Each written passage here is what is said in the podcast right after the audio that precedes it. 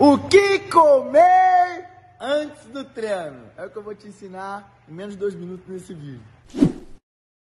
Ei, se liga, personal. Eu sei, eu sei, você não é nutricionista, mas você recebe frequentemente a seguinte pergunta: Teacher, teacher, o que, eu como antes do treino? Entende uma parada? Eu vou desmistificar essa jossa aqui pra você. A primeira parada que você tem que entender é horário e qual substrato. São essas duas questões principais. Ei, quanto tempo antes do treino você vai comer? Aí você precisa entender do seu aluno. E o outro aspecto é qual o, o, o substrato principal que eu devo oferecer ao meu organismo que vai subsidiar a performance, o que o organismo necessita fisiologicamente durante o treino, em um momento de estresse fisiológico. Se liga, primeiro ponto então, horário. Se o seu aluno for, treinar, for comer três horas antes do, do treino, Legal, ele mantém a refeição que já é pré-determinada pelo nutricionista, que ele já está habituado, uma refeição macro, contendo todos os macronutrientes importantes. Carboidrato, gordura e proteína. Agora, se ele for já mais próximo do treino, nós temos que entender alguns aspectos. O primeiro aspecto é, se ele for comer duas horas antes do treino, você já tem que dar ênfase a um substrato, que é o substrato principal, que é o carboidrato e você come uma menor quantidade de proteína, uma menor quantidade de gordura, muito pouco gordura para não atrapalhar a digestão. E outro ponto, que é mais importante, que todo mundo erra, é o que comer uma hora antes do treino. Uma hora antes do treino, amigo, você não vai precisar nem comer proteína nem gordura. Entenda essa parada, porque o organismo ele não precisa de proteína e gordura durante o treino.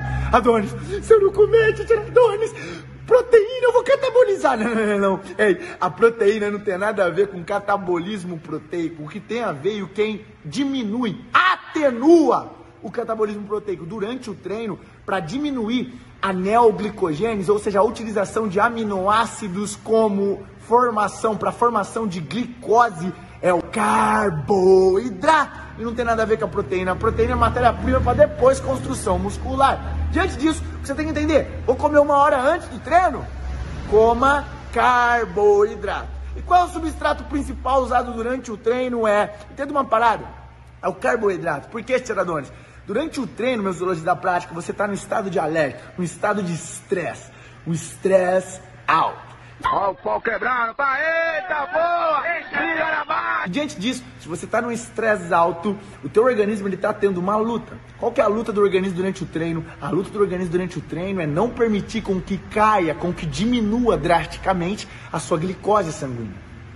E por esse fato, se, porque porque se diminuir a glicose sanguínea, você vai acabar desmaiando, você vai entrar em hipoglicemia e o seu sistema nervoso central, que se alimenta de glicose, ele vai falar assim, cara, se você não colocar glicose, eu vou desligar tudo.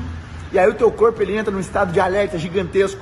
E esse estado de alerta gera um mecanismo, um mecanismo chama neoglicogênese, a formação de glicose através de compostos que não são carboidrato. Então entenda uma parada, durante o treino, você entra em neoglicogênese, querendo ou não, para usar outras paradas, outras moléculas que não são carboidratos para formar glicose. Tão importante que a glicose é dentro do, dentro do exercício.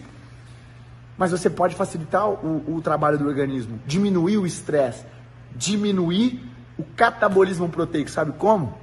Ingerindo aquele substrato que ninguém te contou na faculdade que é importante, mas o Titiradões vai te contar, e ele chama carboidrato.